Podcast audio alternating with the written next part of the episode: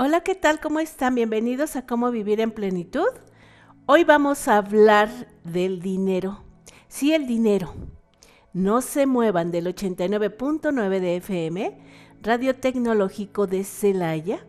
Les saluda como siempre su servidora Blanca Almanza, doctora en calidad de vida y facilitadora de grupos con enfoque humano. Yo les recuerdo que este programa tiene la intención de fomentar nuevas maneras de pensar Así que la invitación es a que respiren muy profundo y se dejen llevar por mi voz y mis recomendaciones. Y si no se encuentran en la ciudad, no se preocupen, pueden seguirnos por internet. Y si se pierden este programa o se han perdido cualquier capítulo de los anteriores, los pueden encontrar en un podcast en Spotify. El podcast se llama Cómo vivir en plenitud también está en el canal de YouTube. Entran a YouTube y ponen cómo vivir en plenitud canal y les va a aparecer este capítulo y todos los anteriores. Y como les decía, hoy vamos a hablar del dinero. ¿Qué es el dinero? ¿Qué representa para todos el dinero? Para las personas que me están escuchando, me gustaría que se preguntaran, ¿qué es el dinero para mí? ¿Qué significa el dinero? ¿Qué tan importante es el dinero? Sí, el dinero.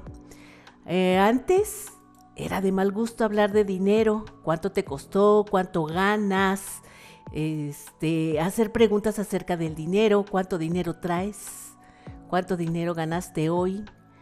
Y pareciera que hoy es un tema cotidiano, el dinero, dinero, dinero, tengo dinero, no tengo dinero, la gente que tiene dinero, la gente que gana mucho dinero, el dinero, el dinero, el dinero, se ha vuelto un tema de verdad elemental, fundamental y hasta vital en la vida de las personas. Y fíjense que la Real Academia de la Lengua Española define al dinero como aquel medio de cambio o de pago aceptado generalmente.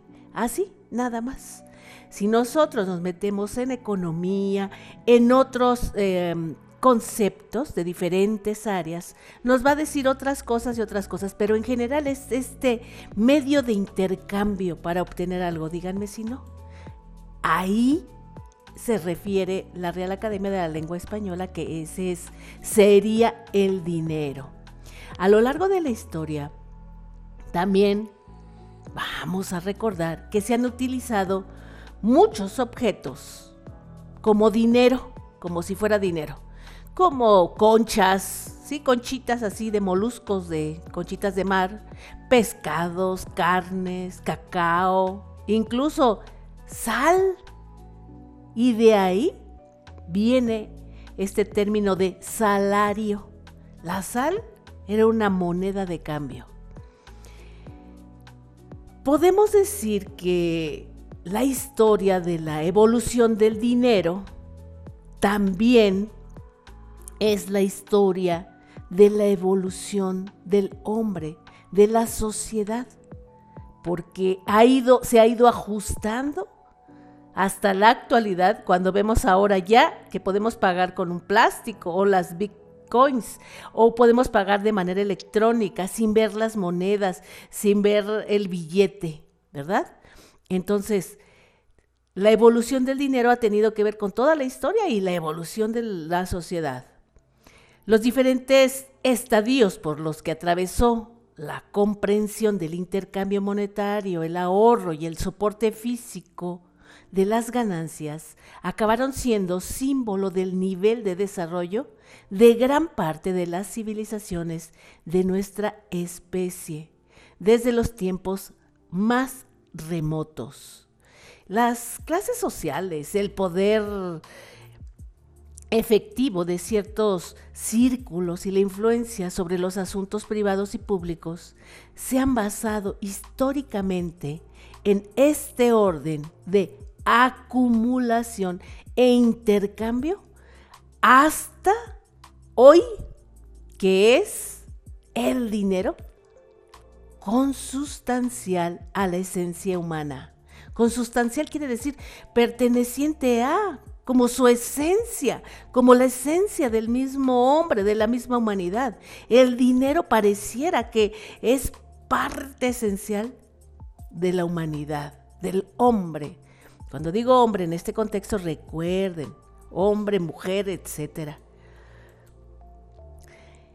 El famoso verso de Quevedo, que personalizaba al dinero como un poderoso caballero capaz de conquistar las más cerradas de las voluntades, estaba colmado de validez, aparentemente desde el siglo XVII, y díganme si hoy no sigue estando en pleno siglo XXI. El poderoso caballero capaz de conquistar las más cerradas de las voluntades, don dinero. A pesar de la, pues, oposición de las grandes tradiciones espirituales o de las otras corrientes espirituales que lo ven como un elemento terrenal de insoportable tentación, el dinero sigue sustentando al mundo hasta insólitos niveles ¿Para bien o para mal? ¿Para bien o para mal? A la gente que tiene dinero le importa mucho el dinero. A la gente que no tiene el dinero le importa mucho el dinero. Hoy todo se compra y todo se vende. Y eso es lo más preocupante. Todo hay que comprarlo y todo hay que venderlo. Pareciera que las cosas que no deberían de comprarse o de venderse hoy se venden. ¿Cómo qué? Hay muchos ejemplos de esto que les estoy diciendo. El amor, el cariño, el estar, la ausencia, se trata o se compra con dinero. Si no estoy contigo, por ejemplo, con un hijo, ah, porque trabajo, porque me voy de viaje, me voy con los amigos, me voy con las amigas, ¿sabes qué? Pero te compré esto, te traje esto, te traje una paleta, te traje tal cosa. Más aún, personas que compran grandes regalos por la ausencia los tenis, las tablets, el teléfono celular, porque como no estoy, pues entonces lo compenso con para comprar tu amor, tu respeto, tu cariño. Muchas familias o padres de familia creen y quieren comprar a sus hijos a través de regalos y de dinero, a través de viajes, tenis, etcétera porque quieren comprar el respeto o el amor, porque pareciera que hoy todo se compra y todo se vende. Tenemos que entender que no todo se vende y no todo se compra, porque al final salimos perdiendo cuando nos damos cuenta que ni hay amor y ni hay respeto, solamente hay dinero de por medio. Dinero solo dinero. Y no es que, como siempre digo, no es que esté bien y esté mal. Lo triste es que no nos damos cuenta de cuánto queremos comprar. Las amistades sí están dispuestas a mm, prestarme dinero, a prestarme dinero, o si estoy dispuesto a prestarles dinero con tal de conservar la amistad, estoy comprando la amistad de otros a través de qué? Del dinero. Las personas que equivocadamente, y equivocadamente es real, no es que esté bien ni mal, es que está mal, y equivocadamente, y lo digo, de verdad, equivocadamente, piensan que los que se dedican a delinquir, a delinquir, las personas delincuentes, narcotraficantes, etcétera, ayudan a las personas, ayudan al pueblo, hacen la escuela, hacen el templo, los están comprando. No es por buenos, compran la lealtad, compran la protección y compran la lealtad Entonces, la lealtad y la protección hoy también tiene que ver con el dinero. Cosas que no debería de suceder porque son cosas intangibles. La honestidad, el amor, la amistad, no debería de comprarse, no debería de estar a la venta. Pero el dinero hoy está tan presente en la vida de las personas que ya se convirtió en una verdadera pesadilla. Pesadilla. Y es que escucho a muchas personas. ¿A quién no escuchan ustedes? Díganme.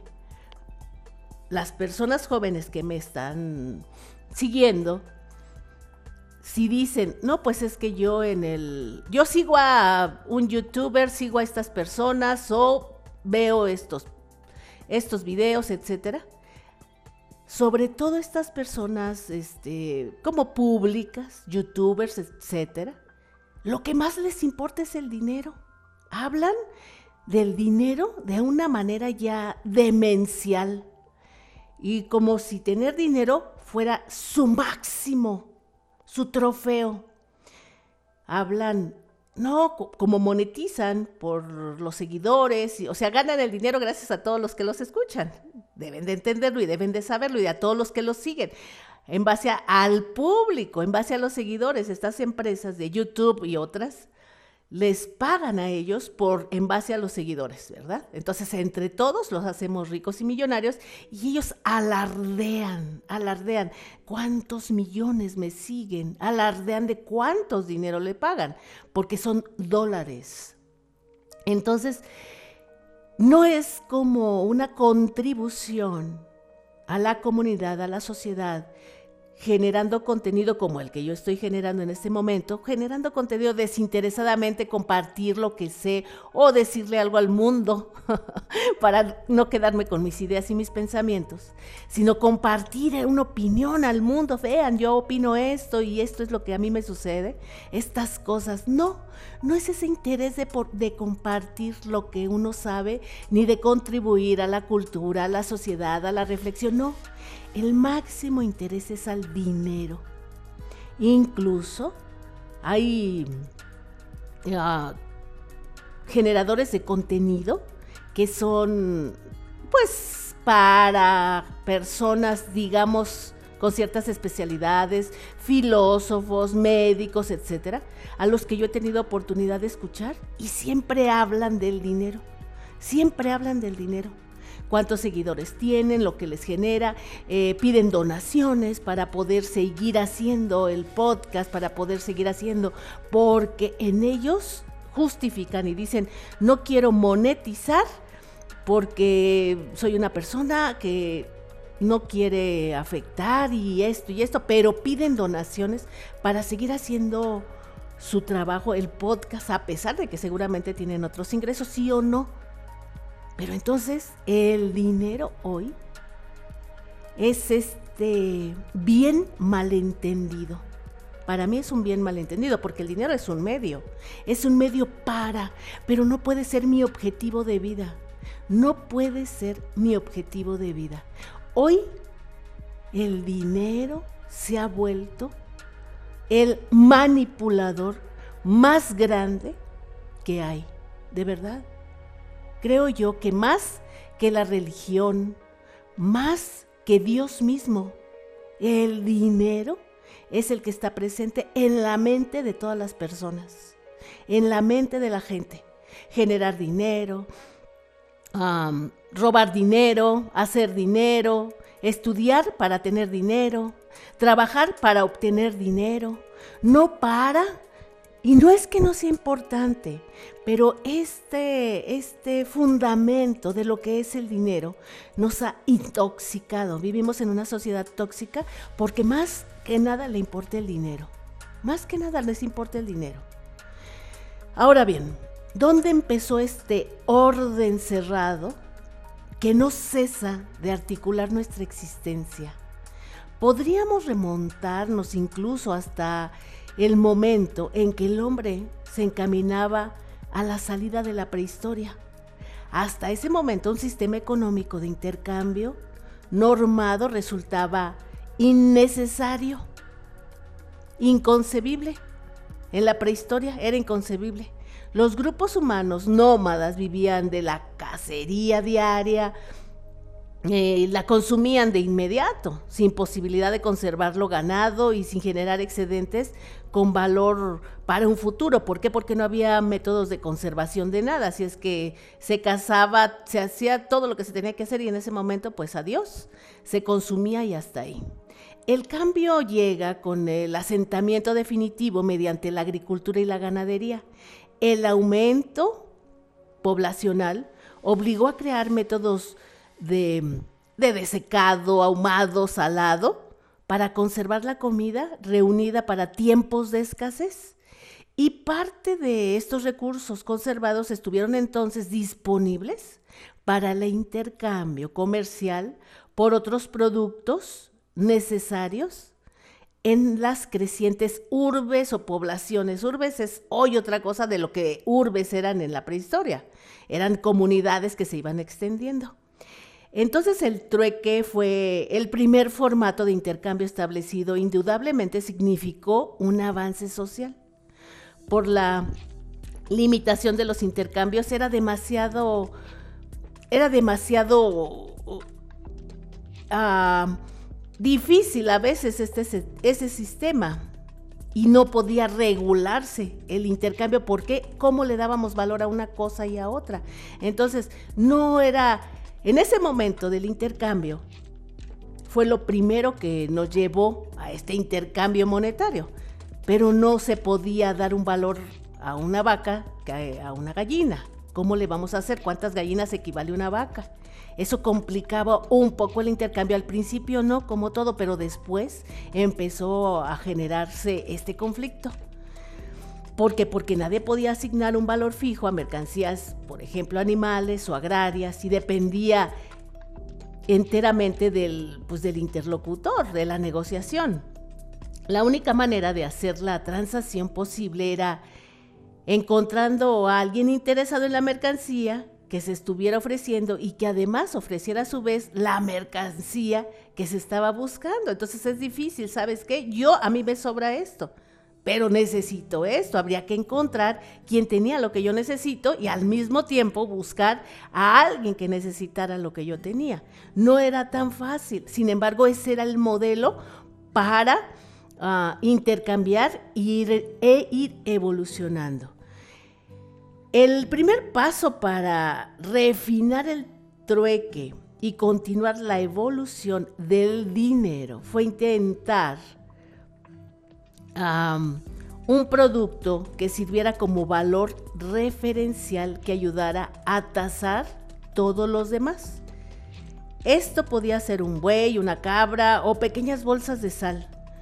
Poco a poco fue todo desembocando en elementos escasos de extrema durabilidad e incorruptibilidad, como los trozos de oro y plata. ¿Por qué? Porque si intercambiábamos alimentos o comida, pues esos tenían una caducidad y se, descomponían, se echaban a perder. Pero el oro y la plata no. Estos lingotes comenzaron a pesarse según una medida fija denominada ciclo aportando un necesario estándar al intercambio basado todavía en el peso más que en la cantidad. Lo que pesaba, eso era lo que tenía, lo que valía. El valor era del peso, del oro o la plata. La invención del dinero provino de lo que sería en el país, que sería hoy Turquía, y que antes se llamaba Lidia los soberanos de Libia, Lidia particularmente, el semilegendario rey Gilles, utilizaron sus vastos depósitos de oro y plata ubicados en sus minas y en el curso fluvial del río Pactolo, lugar donde se bañó el rey Midas de la historia mitológica para elaborar y acuñar las primeras monedas del mundo en el siglo 7 antes de Cristo. Y la intención era hacer más sencilla la recepción de impuestos por parte de las instituciones reales. Impuestos. Todo tiene que ver, estos sistemas políticos y el dinero tienen que ver con la recaudación de los gobiernos.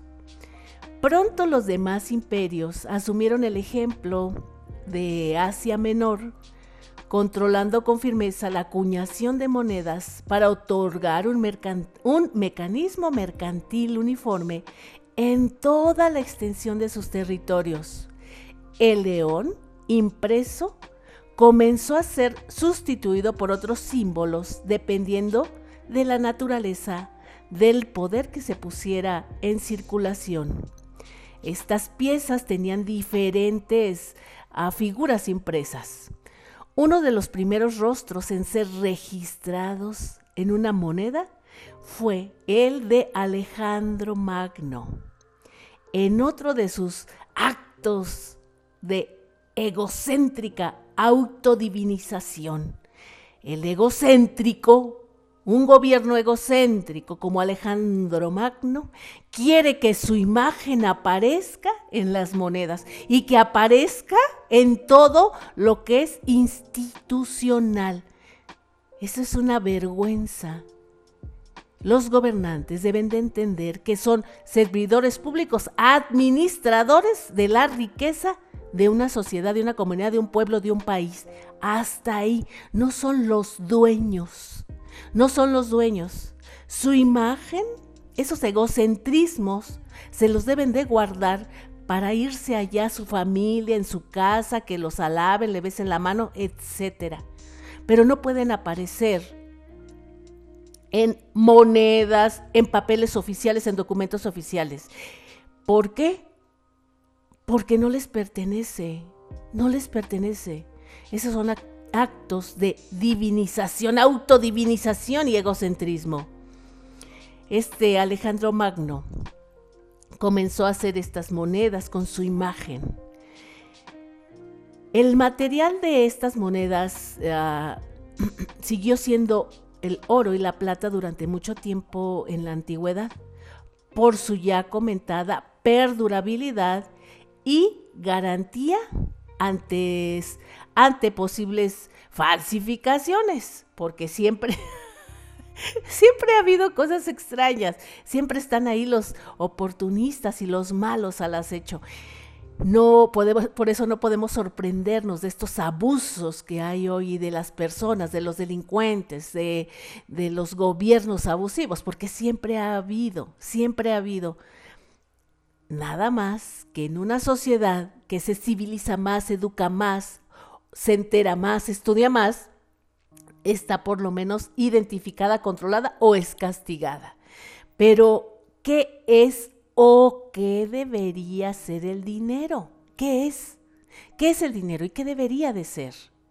A ver, respiren profundo y piensen qué es el dinero y qué debería de ser el dinero. Una cosa es lo que debería y otra cosa es lo que es. Y seamos muy honestos. Para mí, ¿qué es el dinero? Para mí es lo que me va a traer la felicidad. Para mí es lo que me hace falta. Para mí es mi fin porque estoy harto de no tenerlo. Porque quiero y deseo lo que tienen los demás. En un libro de Osho que se llama El hombre que amaba las gaviotas y otros relatos, nos dice que la distracción más grande que no nos permite ser felices es el dinero. La distracción más grande que no nos permite ser felices es el, dinero. De verdad. Y a muchos porque no lo tienen y a otros porque lo tienen. Porque se preocupan si lo van a perder, en qué van a invertir, en qué van a gastar, no lo quieren desperdiciar o lo desperdician. Sin embargo, la mayoría de la gente cree que si tiene dinero, sería más feliz. El dinero es un poder neutral, es un poder neutral. Si eres feliz y tienes dinero, si eres feliz, si tienes dinero, serás más feliz. Pero si eres infeliz y tienes dinero, serás más infeliz. Sí, así como lo escucharon. Tiene un poder neutral. Si somos felices, nuestra naturaleza, nuestra persona, tiene esta actitud positiva y lo ves feliz. Si tiene dinero va a ser más feliz, lo va a compartir, lo va a administrar, lo va a gastar, lo va lo que sea, pero no lo va a cambiar. Va a seguir siendo feliz, feliz. Pero si esta persona es infeliz y tiene dinero, lo va a hacer más infeliz. Se va a acrecentar su infelicidad. El dinero no cambia lo que uno ya es, solo refuerza esa estructura que tenemos adentro. Por eso el desdichado con dinero es aún más desdichado que sin él. Así es. Además, que ser pobre no significa necesariamente ser espiritual y ser rico no quiere decir que tenga que ser materialista. No, ni las personas pobres necesariamente son espirituales ni buenas, ni las personas ricas necesariamente son materialistas y malas. ¿Por qué? Porque el dinero es un poder neutral. Por eso, la persona materialista es la que piensa que el dinero es todo, es todo. Y la espiritual es la que piensa que el dinero es un medio, que la felicidad está primero y que su propia individualidad y libertad predomina. La libertad hoy se compra también. Hoy se compra la libertad.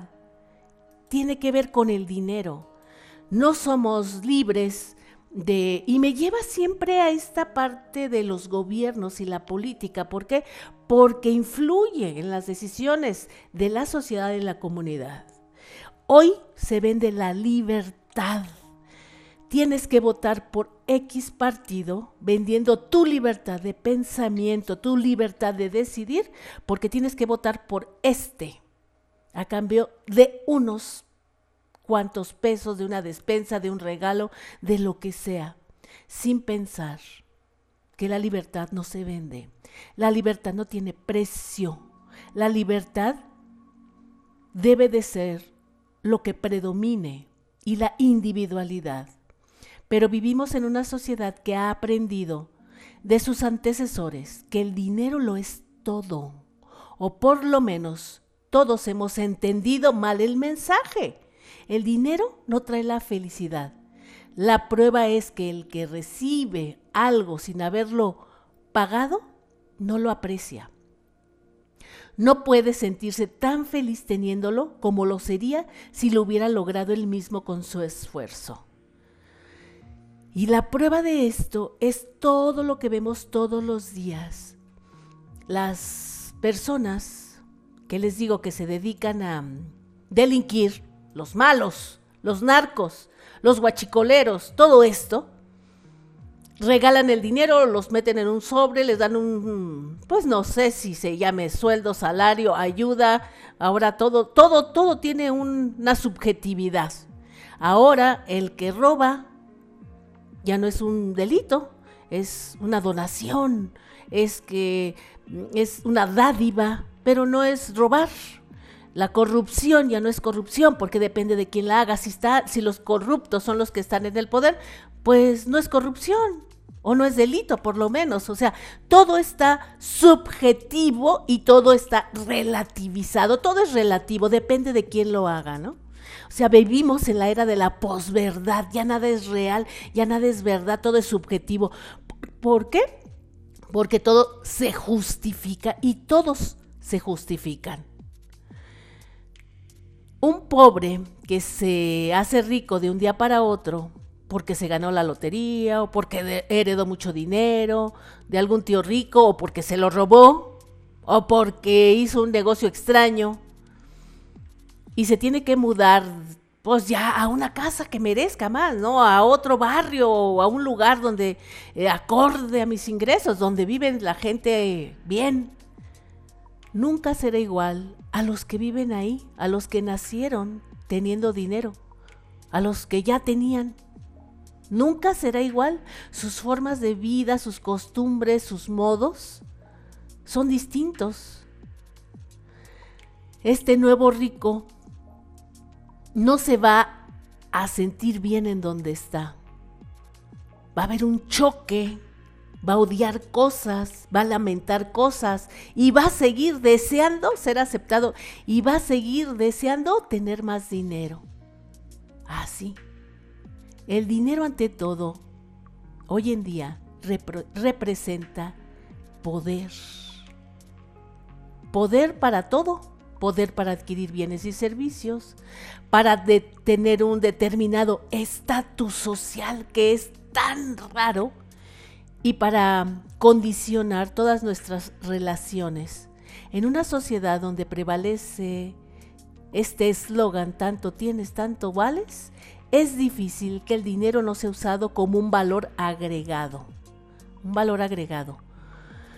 Por ejemplo, en la vida de todos los días, en una relación de pareja, en una relación conyugal, en un matrimonio, quien tiene el dinero es el que toma las decisiones que implican los gastos. Y cuando solo es uno de los dos el proveedor, el dinero se encarga de establecer la diferencia entre quién es el que domina y quién no. El que paga, el que paga es el que manda, díganme si no. Dense cuenta, los que me escuchan, en sus parejas, en su matrimonio, con los hijos, ¿quién toma las decisiones? ¿El que hace el dinero? ¿El que genera el dinero? ¿Los dos al mismo nivel? ¿Cómo se ponen de acuerdo con el dinero? ¿Y qué tan importante es el dinero? ¿Qué tanto amor compran con el dinero? ¿Qué tanto amor? ¿Con un regalo creen que ya van a ser aceptados, queridos y hasta adorados? El dinero es un medio para vivir bien, para que la familia tenga los medios, si te enfermas, que tengas agua, que tengas luz, que tengas servicios, porque hoy sí se requiere, sí se requiere dinero para eso, para que tengas lo elemental, para el bien de la familia, el bienestar de la familia, más no para manipular a unos y otros. Nos tenemos que dar cuenta qué tan importante es el dinero las personas incluso se refieren a, a, unos y a otros. Ah, una persona que tiene dinero, una persona que tiene dinero. ¿Por qué nos referimos a eso? Estamos dañados, lo estamos entendiendo mal. Es probable que haya personas distintas a nosotras que estudian y que trabajan o personas que son muy emprendedoras o personas de muchísimo trabajo en vez de decir personas que, que tienen mucho dinero o que ganan mucho dinero o que hacen mucho dinero o los ricos. ¿Para qué utilizamos esas palabras? Para algo las utilizamos. Ahora, el dinero y la política. Hemos visto cumplida la predicción de Aristóteles, imagínense ustedes, de Aristóteles, que advirtió que la democracia, cuando entroniza al socialismo o al populismo radical, puede destruir la república. Hoy, esta predicción de Aristóteles de la era antes de Cristo advertía esto. Y Venezuela y Cuba son el ejemplo más cabal de los peligros, de los extravíos ideológicos antiliberales. Estos extremos, los extremos. El bienestar de un país y la riqueza se debe de repartir equitativamente. ¿Y qué es equitativamente? Pues al que más trabaja, más se le paga. El trabajo se reparte tanto como el dinero, díganme sí o no. Porque si no, estos eh, raros extravíos ideológicos van a terminar destruyendo la república y es nuestro país y como les digo, Venezuela y Cuba son los ejemplos más cabales de esto. Necesitamos estar y entender que podemos vivir sin estar en los polos, podemos vivir en medio de, uno y de otro. Hay muchas maneras de, muchas formas de gobernar. el populismo, neoliberalismo, en el centro hay muchas formas en donde podemos, ah, pero eso sí, con responsabilidad y entendiendo que hoy, por lo menos hoy, todo cuesta dinero excepto debería no costar dinero lo que les acabo de decir. La amistad, la lealtad, la libertad, el amor. Eso no debería de costar dinero, eso es insustituible. Yo tengo que demostrarles amor a mis hijos con mi presencia, con el trato, con la amabilidad, con las palabras, con la atención. Así lo debo demostrar, no con los regalos, no comprándole Ahora ya quieren este, ya antes querían un teléfono, ahora ya quieren un auto. Vacaciones, ir por el mundo, poner un negocio de tatuajes o un negocio de cosas extrañas.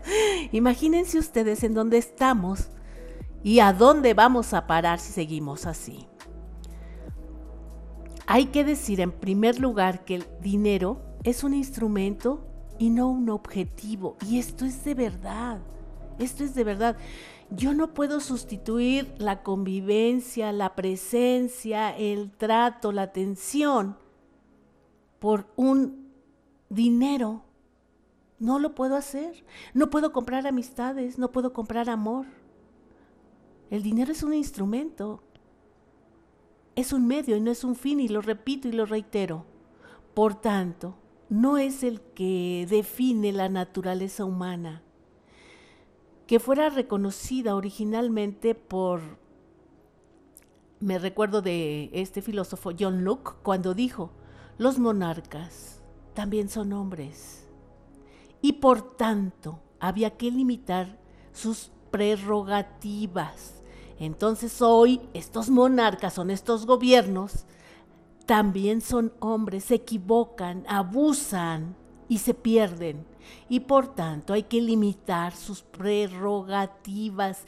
Dejemos de verlos como a sus majestades, como los que van a venir a resolvernos la vida, y menos a través del dinero, y menos ellos tienen que poner las reglas del juego y todos los demás tenemos que ser los encargados de respetarlas.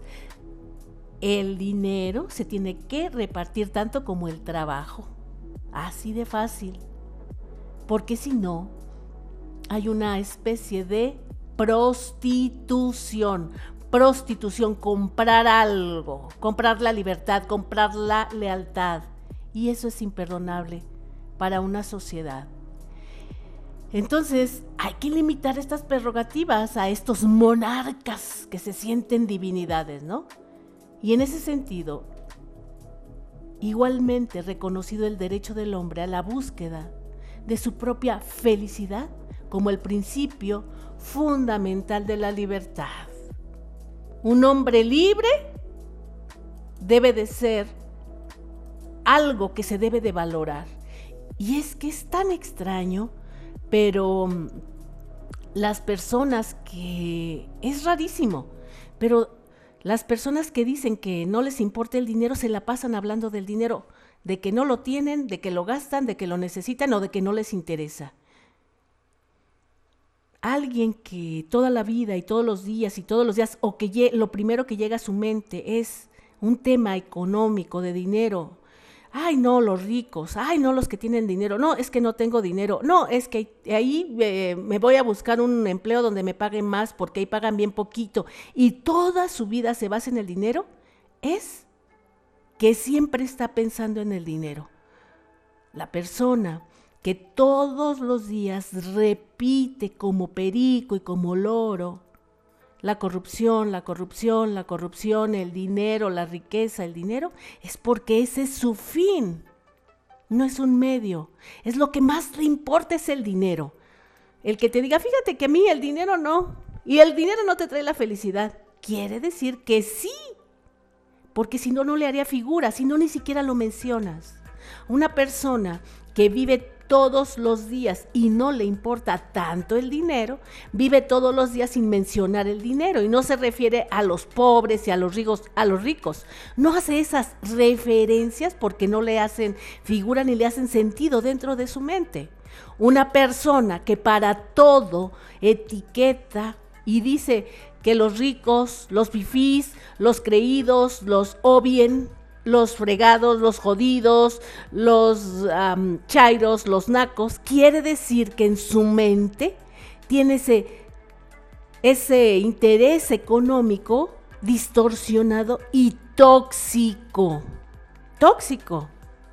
Va a ser un imposible que podamos avanzar como sociedad si no quitamos esos estereotipos. Por lo que les comento, no todas las gentes que no tienen dinero, ni son buenas, ni son santas, ni todos los ricos o gente que tiene dinero, que tiene situación económica o social diferente, ni son ricos, ni son, ni son santos, ni son malos. Eso es distinto. Tenemos que aprender a diferenciar una cosa de la otra. Hay un libro también muy interesante, el que les, muchos a pequeñas frases que les acabo de mencionar, ya les había yo comentado que era de este libro de Osho que se llama El hombre que, el hombre que amaba las gaviotas y otros relatos.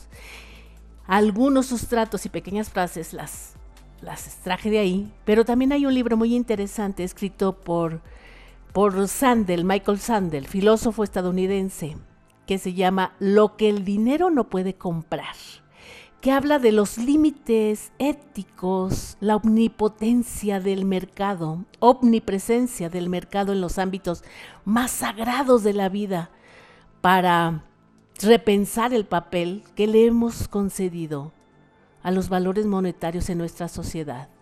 La pregunta fundamental que Sandel Sandel nos plantea es si queremos una sociedad en la que todo esté en venta o si por el contrario existen determinados bienes que el dinero no puede comprar o no debe de comprar. Él está firmemente convencido de que algunas de las cosas buenas de la vida son corrompidas o degradadas si las convertimos en mercancías. El problema para él es que, sin apenas darnos cuenta, hemos pasado de una economía de mercado a una sociedad de mercado donde las relaciones sociales están hechas a imagen del mercado. El peligro de la mercantilización de todas las cosas es la palquificación.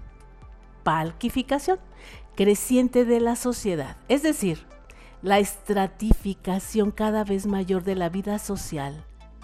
Palquificación, que quiere decir en palcos. En palcos, unos arriba, otros en medio y otros abajo, como en los estadios de fútbol. Con los de arriba con lugares confortables para los ricos y asientos a la intemperie para los no ricos, ¿verdad? Para los que no tienen maneras. No es lo más grave que sucede en un estadio de fútbol. No es lo más grave. Al fin y al cabo, no todos vamos al fútbol. no es grave que, que esté palquificado todo, que todos estén en palcos y unos acá muy adornados y los de abajo por allá. Sin embargo, esto nos, nos, en la vida de todos los días, sí es diferente. Sí es diferente porque pareciera que unos están en palcos y otros no. ¿Verdad? Entonces les decía que, que pareciera que toda la vida se está haciendo así, no nada más en los estadios, no nada más ahí. Para que la democracia funcione es necesario que los ciudadanos una, compartamos una vida en común, más que nada que estemos conscientes de eso. No jerarquizar todo, simplemente pensar que hacemos un trabajo diferente. Y no quiere decir que todos vamos a comer lo mismo, vivir igual, tener los mismos recursos, porque unos trabajamos más que otros, pero aprender a convivir, aprender a que estamos en este mundo, en la misma lancha, en el mismo barco. No necesitamos ponerlo el dinero como lo más importante. La educación debería ser lo más importante. O esta flexibilidad, o este compartir, esta comunidad. No necesitamos todos tener la misma cantidad de dinero, de ganar lo mismo, dedicarnos a lo mismo, vender lo mismo. No necesitamos eso. Si algunos tienen más, otros tienen menos, otros tienen medios, otros tienen lo que tengan, está bien, está bien. Sin embargo, debemos de quitarle ese poder y esa importancia a eso, a los que sí tienen, a los que no tienen. Debemos darle importancia a otras cosas, a otros bienestares, a otras formas de vida, como la paz, la paz social. ¿Por qué pensar que algunos son ricos y siempre los mencionamos? Ah, no, eso es para los que tienen dinero. O aquí solo comen los que tienen dinero. O estas costumbres de comer tal cosa son para los que tienen dinero. Esos son, eso es lo que nos separa. Eso solo es para esto. Estas formas son para lo otro. Son lo que nos puede separar y nos puede superar como sociedad. No son los pobres, son los que quizás no trabajan, o quizás no quieren superarse, o quizás no quieren tener oportunidades, no las han tenido, o quizás no saben cómo tienen que hacerlo o no les interesa y están bien así y le dan más importancia a otras cosas que al dinero. O los que están eh, categorizados, etiquetados como pobres, ni son pobres porque tienen otras cosas. Entonces vamos a quitar ese estigma de los pobres, los ricos. Lo más importante es que conservemos la libertad de ser, de estar y que aprendamos a vivir como sociedad como comunidad, que aprendemos a convivir. Tenemos que respetar y el gobierno tiene que respetar ese contrato social, este contrato social en donde las diferencias y la diferencia entre unos y otros es lo que hace la riqueza. ¿Qué haríamos todos si todos tuviéramos que dar órdenes e instrucciones? aunque no supiéramos. pues no, habrá que contribuir. A algunos les toca hacer una labor y a otros otra. ¿Por qué no pensamos que esa gente que tiene un modo de vida diferente es porque ha trabajado, es porque se ha, esmerado, es porque ha conquistado, es porque ha emprendido o simplemente es porque así era su familia y es gente que trabajó, sus familiares, sus abuelos, antepasados trabajaron por algo y por eso tienen esa, situación económica y qué bueno.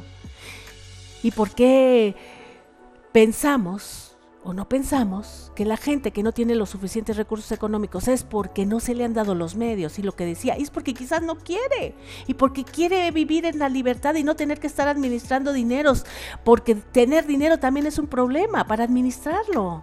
Alguien que tiene una empresa tiene un compromiso enorme para vender, para mantener a los eh, empleados, etcétera. Así es el dinero hay mucho que decir del dinero y cómo nos ha ido afectando y después hablar del dinero y cómo llegó a ser hoy el dinero electrónico, cómo dio ese gran paso. Pero hoy vamos a, a dejar hasta aquí la reflexión y les quiero compartir algunos, algunas frases que tienen que ver con el dinero para que reflexionemos entre todos. Y hay una de William Rogers, un actor y escritor, que dice, demasiadas personas gastan el dinero que ganaron para comprar cosas que no quieren, para impresionar a gente que no les gusta. Ahora vamos a hablar de otra frase de Voltaire, filósofo francés, que dice, no pienses que el dinero lo hace todo o acabarás haciéndolo todo por el dinero y te vuelves esclavo, recuerden. Hay otra frase también que nos puede llevar a esta reflexión de Benjamin Franklin que dice, rico no es el que tiene riqueza, sino el que la disfruta. Hay otra frase que también nos lleva a esta reflexión de Pablo Picasso que dice, me gustaría vivir como un hombre pobre con mucho dinero. Una de Henry Ford para terminar. No es el empleador el que paga el salario. Los empleadores solo manejan el dinero. Es el cliente el que paga el salario. Y díganme si esta frase no está hecha para los gobiernos. El gobierno no es el que paga. Son los contribuyentes los que lo hacen. El gobierno solo maneja el dinero y está inspirada en Henry Ford. Y por hoy los dejo reflexionando acerca del dinero, no sin antes invitarlos a que me sigan en mis redes sociales en Cómo Vivir en Plenitud, canal, eso es por YouTube, además que me recomienden. Por favor, necesitamos hacer más grande este canal. Les pido que se suscriban y además que, que, que me sigan también en Spotify en Cómo Vivir en Plenitud, en el podcast y que compren mis libros que se encuentran disponibles en Mercado Libre, en las librerías Gandhi y en la página oficial de Alfa Omega. Hoy les deseo que tengan un día lleno de salud, de bienestar, de amor, de, de amistad, de estas cosas que no se pueden comprar con dinero. Hasta la próxima. Bye bye.